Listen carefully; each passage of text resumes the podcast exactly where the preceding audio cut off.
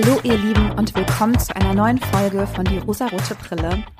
Bevor ich heute mit dem Film und dem Thema beginne, möchte ich gleich eine Triggerwarnung aussprechen. Ich merke nämlich ganz oft, dass ich mir das immer notiere und dann vergesse zu sagen und ich einfach darauf vertraue, dass ihr einen Blick in die Shownotes werft, weil da steht es auf jeden Fall immer drin. Heute aber auf jeden Fall laut und deutlich ausgesprochen zu Beginn der Folge. Es ist sehr wichtig, dass ihr diese Folge eventuell skippt, wenn ihr euch mit dem Thema nicht wohlfühlt. Denn vielleicht habt ihr es im Titel schon gelesen. Es geht heute um den Film She Said. Und das ist ein Film, in dem es um Harvey Weinstein geht und die MeToo-Bewegung. Und wahrscheinlich habt ihr alle davon auch schon gehört, es wird um das Thema sexualisierte Gewalt und Machtmissbrauch gehen. Das ist ein hartes Thema und falls ihr das gerade nicht könnt, euch gar nicht anhören möchtet, dann skippt diese Folge und wir hören uns in der nächsten Woche wieder. Oder hört diese Folge vielleicht einfach nicht alleine, beschäftigt euch mit dem Thema nicht alleine, sprecht mit anderen Menschen darüber. Also ihr merkt schon, die Stimmung ist heute super. Es wird heute ernst, aber es ist auch super, super wichtig. Der Film She Said, den ich heute besprechen möchte, ist ein Film aus dem letzten Jahr, der ist noch ziemlich neu und von Regisseurin Maria Schrader. In diesem Film geht es um zwei Journalistinnen, die einen Artikel veröffentlichen in der New York Times, woraufhin die Anschuldigungen und die Veröffentlichung der Taten von Harvey Weinstein beginnt und womit auch die MeToo-Bewegung so ein bisschen ins Rollen gekommen ist. Der Film ist keine Dokumentation, sondern ein fiktiver Film, basiert aber auf dem Buch, was die beiden tatsächlich existierenden Journalistinnen geschrieben haben im Zuge dieser ganzen Bewegung. Sie haben ein Buch über die Entstehung dieses Artikels geschrieben, was ihnen alles so entgegenstand, was sie erlebt haben und auf diesem Buch basiert jetzt dieser Film. Das heißt, wir können davon ausgehen, dass es sehr nah an den realen Erlebnissen ist, aber wir dürfen nicht vergessen, es ist trotzdem ein fiktiver Film. Es wurden Elemente eingebaut, um diesen Film auch irgendwo spannend und interessant zu machen.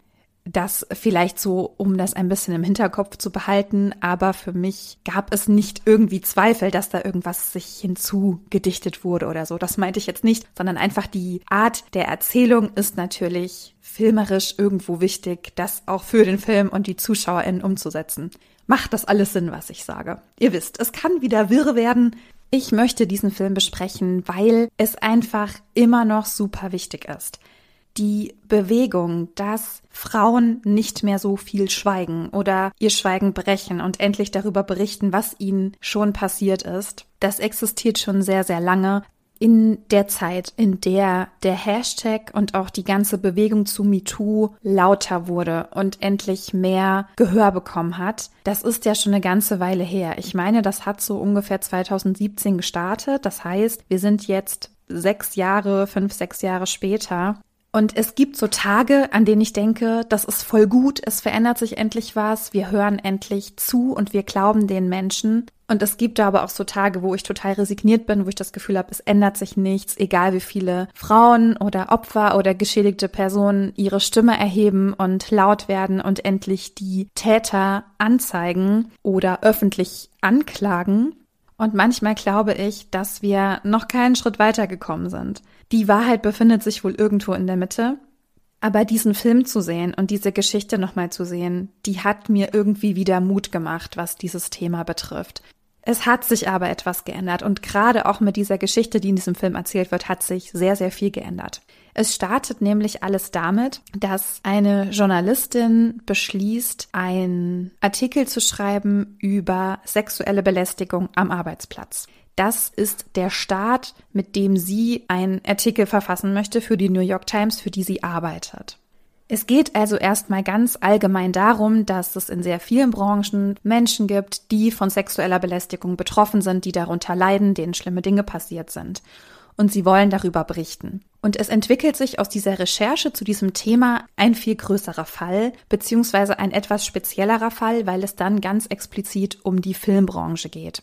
Durch viele verschiedenste Tipps und Informationen, die die Journalistinnen rausbekommen, versuchen sie mit Frauen zu sprechen. Die beiden Journalistinnen heißen übrigens Jodie Cantor und Megan Tui. Sie haben das Ziel, sich auf die Suche nach Frauen zu begeben, die Opfer von explizit Harvey Weinstein geworden sind, da sie irgendwann innerhalb ihrer Recherche ein Muster erkennen, dass es sehr viele Frauen gibt, die gekündigt haben, nachdem sie für Weinstein gearbeitet haben, die sich überhaupt nicht zu der Zeit äußern, in dem sie in seiner Produktionsfirma gearbeitet haben, die sich nicht zu Vorstellungsgesprächen äußern wollen. Sie erkennen ein Muster und sie möchten das nun aufdecken. Und dabei geht es auch nicht um Sensationsgeilheit, nenne ich es mal, sondern es geht einfach darum, dass sie erkennen, dass es ein systematischer Machtmissbrauch ist, und zwar von einer Person, und der muss endlich an die Öffentlichkeit gelangen. Also ihre Motivation scheint für mich zumindest eine sehr relevante zu sein, die auch für die allgemeine Bevölkerung eine Relevanz hat. Und sie versuchen mit Frauen zu sprechen. Sie schaffen es nicht immer, weil sehr, sehr viele Frauen schweigen. Sie wollen nicht darüber reden. Sie verweigern die Aussage, wenn sie auf sie zukommen, sagen sie, ich will nicht erwähnt werden, ich möchte nicht, dass sie in diesem Artikel über mich berichten. Viele bestätigen auch, dass sie mal für die Produktionsfirma gearbeitet haben, aber dann gekündigt haben, weil etwas vorgefallen ist. Es gibt viele Frauen, die keine Details nennen. Es ist auch so, dass sehr viele Frauen immer noch bedroht werden. Auch die Journalistinnen werden bedroht, weil man natürlich herausfindet, worüber sie gerade forschen, mit wem sie sprechen. Es wird also versucht, auf die betroffenen Frauen Einfluss zu nehmen und sie zum Schweigen zu bringen. Und das teilweise nach über 25 Jahren. Es gibt Frauen, die haben vor 25 Jahren ein Erlebnis erleiden müssen und es wird immer noch versucht, sie zum Schweigen zu bringen. Das Krasse ist ja an dieser ganzen Sache, das funktioniert. Und ich kann mir gar nicht vorstellen, wie schlimm es sein muss, so viele Jahre immer in einer diffusen Angst zu leben, dass einem das ja immer wieder verfolgt. Ja, egal ob man jetzt darüber spricht oder das Gefühl hat, ich darf nicht drüber sprechen, sonst werde ich bestraft. Man muss die ganze Zeit Angst haben. Das tut mir so, so leid für so viele Frauen, die sich auch bis heute nicht geäußert haben aus Angst vor den Konsequenzen. Wobei ich mich frage, wie unfair ist diese Gesellschaft, dass wir in so einem Fall Konsequenzen erwarten müssen, wenn wir die Wahrheit sprechen. Eine Frau sagt zu den beiden Journalistinnen, dass sie sich nicht traut, über Weinstein zu reden, weil er einem schadet, wenn man laut wird. Das bedeutet ja auch, dass er immer noch eine enorme Macht hat, eine enorme Reichweite hat, mit der er diesen Frauen schaden kann, die vielleicht schon lange nicht mehr in der Filmbranche arbeiten.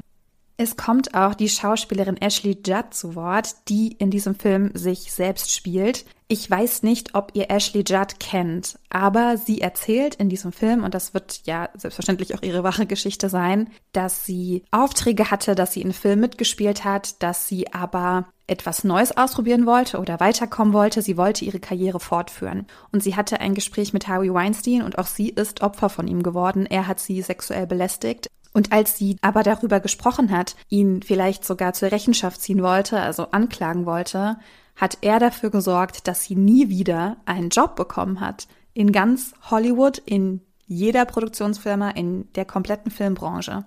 Und falls ihr Ashley Judd kennt, sie hat in, ich glaube, so den 90er Jahren in so einigen Filmen mitgespielt und ich habe mich schon immer gefragt, wo sie eigentlich abgeblieben ist, warum sie irgendwann keine Filme mehr gemacht hat. Und da haben wir die Antwort und ich finde das so, so krass und man sieht, wie groß dieser Einflussbereich von einem Mann ist, der dann wahrscheinlich Lügen erzählt und sagt, gebt ihr bloß keinen Job, sonst werdet ihr auch noch bedroht. Das sind nur Mutmaßungen von mir, aber er muss ja etwas in der Hand gehabt haben, um zu sagen, diese Frau wird nie wieder einen Job in Hollywood haben. Das ist so, so krass einfach.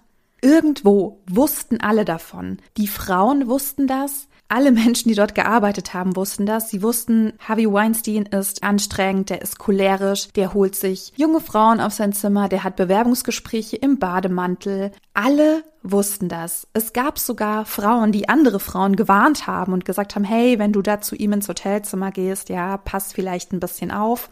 Und natürlich, diese ganzen Männer, die sich um ihn herum befunden haben, wussten das natürlich auch. Alle haben ihn geschützt. Das heißt, das war sowieso schon von Anfang an ein systematischer Missbrauch. Es gab einen Mann, gut, wahrscheinlich nicht nur einen Mann, aber er als dieses Beispiel. Es gab einen Mann mit einem sehr hohen Einfluss, mit sehr viel Macht in dieser Branche und er hat dafür gesorgt, dass es irgendwie auch alle wissen, alle hatten Angst und alle haben ihn gedeckt. Nicht, dass ich den Opfern daran die Verantwortung geben will, sondern die Menschen, die etwas hätten sagen können, haben nichts gesagt. Und es gab ja auch Vorwürfe von Uma Thurman, die auch gesagt hat, sie war Opfer von Weinstein. Und Quentin Tarantino, Tarantino, ich weiß nicht genau, wie man ausspricht, der sehr viel mit Uma zusammengearbeitet hat und auch mit Weinstein, weil natürlich seine Produktionsfirma, er hat das gewusst. Er hat so viele Dinge gewusst. Er hat nichts gesagt und er stand auch nicht hinter ihr. Als Uma Thurman damit publik wurde, hat er Weinstein sogar gedeckt. Es ist einfach nur schrecklich, was da passiert ist, über so, so viele Jahre lang, wie dieses System in sich nicht zusammengebrochen ist, bis zwei Frauen dafür gesorgt haben, dass man sich vernetzt, dass man sich bündelt und sammelt und zu einer Masse wird, die ihn überrollen kann. Und das ist irgendwo das Starke an dieser Geschichte, aber irgendwie auch das Traurige, weil wenn sich eine Frau auflehnt und eine Frau etwas sagt, dann glaubt man ihr nicht und behauptet, sie hätte sich das ausgedacht. Man kann sie kleinreden. Man kann es auch noch bei zwei Frauen machen, bei dreien, bei vieren, aber irgendwann wird es schwieriger, allen Frauen zu sagen, das habt ihr euch ausgedacht. Das kann nicht stimmen, weil irgendwann muss man ja erkennen, dass das ein Muster ist und dass das die Wahrheit sein muss es ist, wie gesagt, irgendwie total stark, sich das so vorzustellen, dass wir Frauen als Einheit etwas ausrichten können, aber wir brauchen diese Einheit. Und es gab ja bis zum Schluss Menschen, die permanent behauptet haben, alle Frauen, die sich in dieser MeToo-Bewegung gemeldet haben und gesagt haben, ja, auch ich war Opfer, Ihnen wurde nicht geglaubt. Es wurden so viele Vorwürfe gemacht. Warum meldet sie sich jetzt erst? Warum hat sie nichts gemacht? Warum hat sie sich nicht früher dazu geäußert und so weiter? Man hat diesen Frauen nicht geglaubt, man hat ihnen vorgeworfen, sie wollten ja nur Fame. Also, wenn ihr Fan von diesem Podcast seid, beziehungsweise Feministinnen seid, dann bin ich mir sehr sicher, dass ihr das nicht gedacht habt und dass ihr diese Aussagen auch alle problematisch findet und auf der Seite der Frauen seid, die sich gegen Machtstrukturen und systematischen sexuellen Missbrauch wehren ich hatte aber trotzdem Menschen in meinem Umfeld, die solche Aussagen getätigt haben. Und das tut unfassbar weh, so etwas zu hören. Und genau damit werden Opfer klein gehalten. Wenn du Opfer bist und dir fünf Menschen in deiner Umgebung beispielsweise sagen, das ist ja alles nicht so schlimm oder naja, du bist ja irgendwo selber schuld, fängst du irgendwann an, das zu glauben. Unsere Gesellschaft sagt uns ja permanent genau diese Dinge. Das heißt, du brauchst unfassbar viel Mut, unfassbar viel Überwindungskraft, laut zu werden und vor allem laut zu bleiben. Die beiden Journalistinnen haben es aber geschafft, sehr viele Frauen zusammenzutragen, ihre Aussagen zusammenzutragen, auch allen vielleicht ein Stück weit das Gefühl zu geben, du bist nicht allein, du bist nicht die Einzige, ich habe diese und diese Frau gesprochen, du bist nicht allein damit. Es gab trotzdem viele Frauen, die gesagt haben, sie wollten in diesem Artikel in der New York Times nicht erwähnt werden. Das sollte man noch immer respektieren. Die Gründe dafür waren aber die Angst und das ist schlimm, finde ich. Das ist so beklemmend, wenn man sich überlegt, dass so viele Frauen einfach immer noch Angst haben müssen. Es ist einfach so beklemmend, wie gefährlich diese Macht ist, die von diesem einen Mann ausging und wie diese verschiedensten Frauen, die dann eben auch sprechen wollten und erwähnt werden wollten, wie sie das so beschreiben, dass sie zu ihm gegangen sind. Es war ja irgendwo immer der gleiche Ablauf. Sie wurden zu ihm eingeladen zu einem Gespräch mit dem Versprechen, du bekommst Jobs oder zumindest mit der Aussicht, du bekommst ein Angebot, ich kann dich mit RegisseurInnen connecten, naja, mit Regisseuren man hatte ja einfach die Hoffnung, jetzt habe ich es geschafft, ich kann jetzt mehr Jobs ausüben, ich werde nun berühmt oder ich erreiche ein bestimmtes Ziel. Sie erwarteten ein seriöses Gespräch und bekommen haben sie alle Gewalt. Um danach zu hören, Frauen würden ja alle nur Probleme machen und lügen, das wäre ja alles irgendwo ausgedacht und erlogen. Also ich muss sagen, ja, es fällt mir auch gerade voll schwer darüber zu reden, weil ich das so krass schlimm finde. Mein Herz krumpelt sich auch gerade so zusammen, weil das ein sehr unangenehmes Gefühl ist und weil es mir sehr, sehr leid tut für die Frauen, die das alles durchmachen mussten und auch heute noch müssen.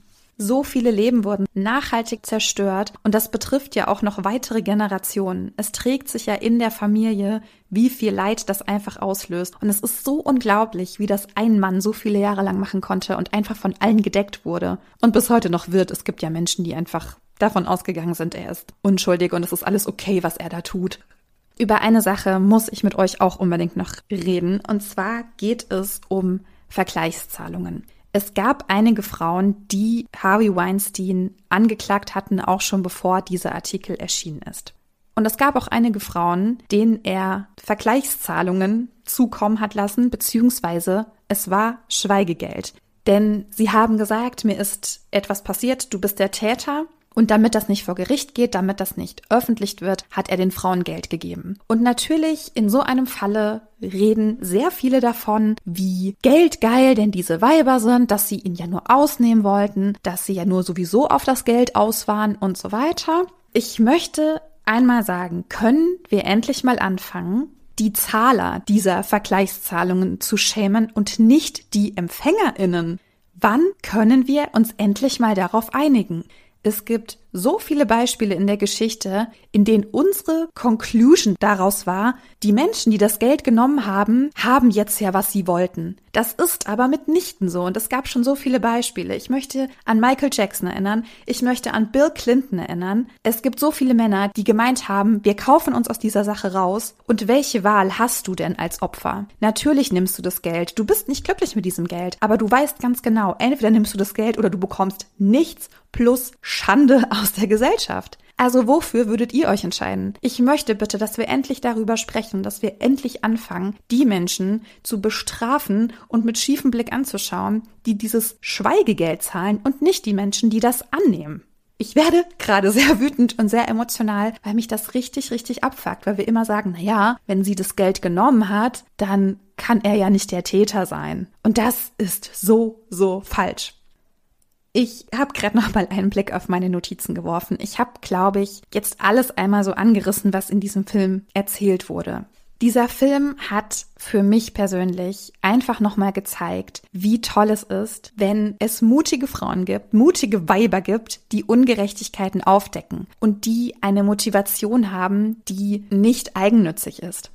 Die beiden Journalistinnen Cantor und Tui hatten den Mut, diesen Weg zu gehen, diese Transparenz zu schaffen, Frauen miteinander zu verbinden und in dieser Verbundenheit etwas gegen den Feind, nenne ich es mal, also diesen Gegner, der so übermächtig war, anzukämpfen. Und das ist sehr, sehr schön. Das ist wirklich was fürs Herz. Das tut unfassbar gut. Natürlich ist es irgendwo auch traurig, sich wieder Gedanken darüber zu machen, über diese Thematik. Ich könnte noch so, so viel mehr über diese MeToo-Bewegung und diese Aufdeckung von strukturellen sexuellen Missbrauch sprechen. Ich weiß aber nicht, wie gut mir das jetzt noch tut, weiter darüber zu sprechen. Ich kann es nur anreißen, einfach um einen kurzen Überblick zu geben für euch und irgendwo auch für mich, um das so ein bisschen einzuordnen. Ich will auch nicht weiter über Harvey Weinstein sprechen. Das einzige Gute ist, dass er mittlerweile zweimal verurteilt wurde und für den Rest seines Lebens im Gefängnis sein wird. Aber ansonsten ist dieser Mann für mich wirklich die Verkörperung des Bösen.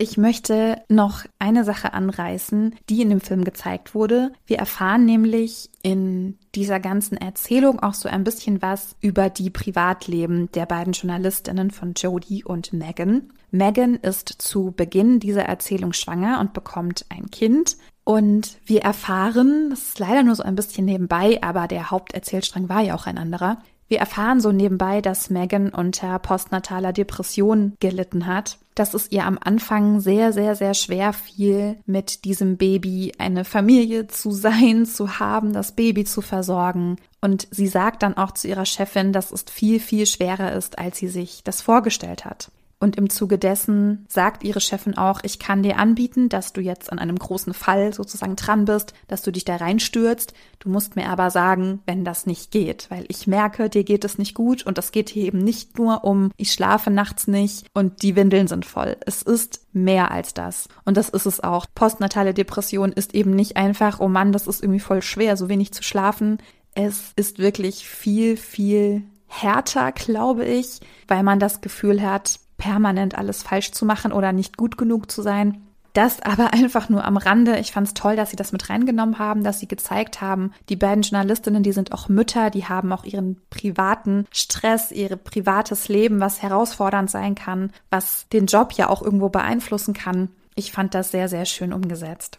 Der Film ist grundsätzlich eher ruhig und eher unaufgeregt. Man hat einfach sehr, sehr viel Mitgefühl für die vielen Frauen, die darin vorkommen. Es ist ein so wichtiger Film, also große, große Empfehlung, Falls ihr aber euch mit diesem Thema nicht so gerne alleine beschäftigen möchtet, dann schaut auch diesen Film doch gerne in Gemeinschaft an. Dann kann man danach auch direkt noch ein bisschen drüber sprechen, denn auch ich hatte das große Bedürfnis, danach mit meinen Freundinnen zu sprechen, mit meinem Partner zu sprechen. Dieses Thema ist so krass, es wühlt mich so auf. Ich merke auch wirklich gerade, diese ganze Podcastaufnahme jetzt, die hat mich echt aufgewühlt. Ich finde es aber sehr, sehr wichtig, Schaut euch bitte unbedingt diesen Film an, teilt den und sprecht mit eurem Umfeld darüber. Es ist so wichtig, dass wir nicht vergessen, was da passiert und was wahrscheinlich heute auch irgendwo immer noch passiert, weil immer noch dieser strukturelle Machtmissbrauch da ist, in den dieses Verhalten von unserer Gesellschaft einfach auf eine bestimmte Art und Weise interpretiert, bewertet wird und es keine Konsequenzen für die Täterinnen gibt.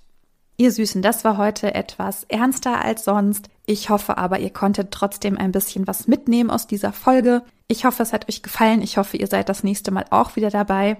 Nächste Woche wird es einfach wieder ein bisschen lockerer, hoffe ich. Ich habe gerade den Plan nicht vor Augen, aber vielleicht wird es wieder etwas leichter. Ich versuche das immer ein bisschen so zu timen, dass es nicht jede Woche ist, dass wir in Tränen ausbrechen müssen. Aber falls euch diese Folge gefallen hat oder falls ihr Kritik habt und mir etwas noch dazu sagen möchtet, dann schaut doch gerne bei Instagram vorbei und lasst dort einen Kommentar da. Ihr könnt den Podcast bewerten und die Folge bewerten. Ihr könnt auch auf einigen Plattformen kommentieren. Ich würde mich freuen, wenn wir ein bisschen ins Gespräch kommen, wenn ihr Lust darauf habt. Ansonsten wünsche ich euch noch eine wunderschöne Zeit. Hoffentlich bis nächste Woche. Lasst es euch gut gehen, ihr Süßen, und bis dann.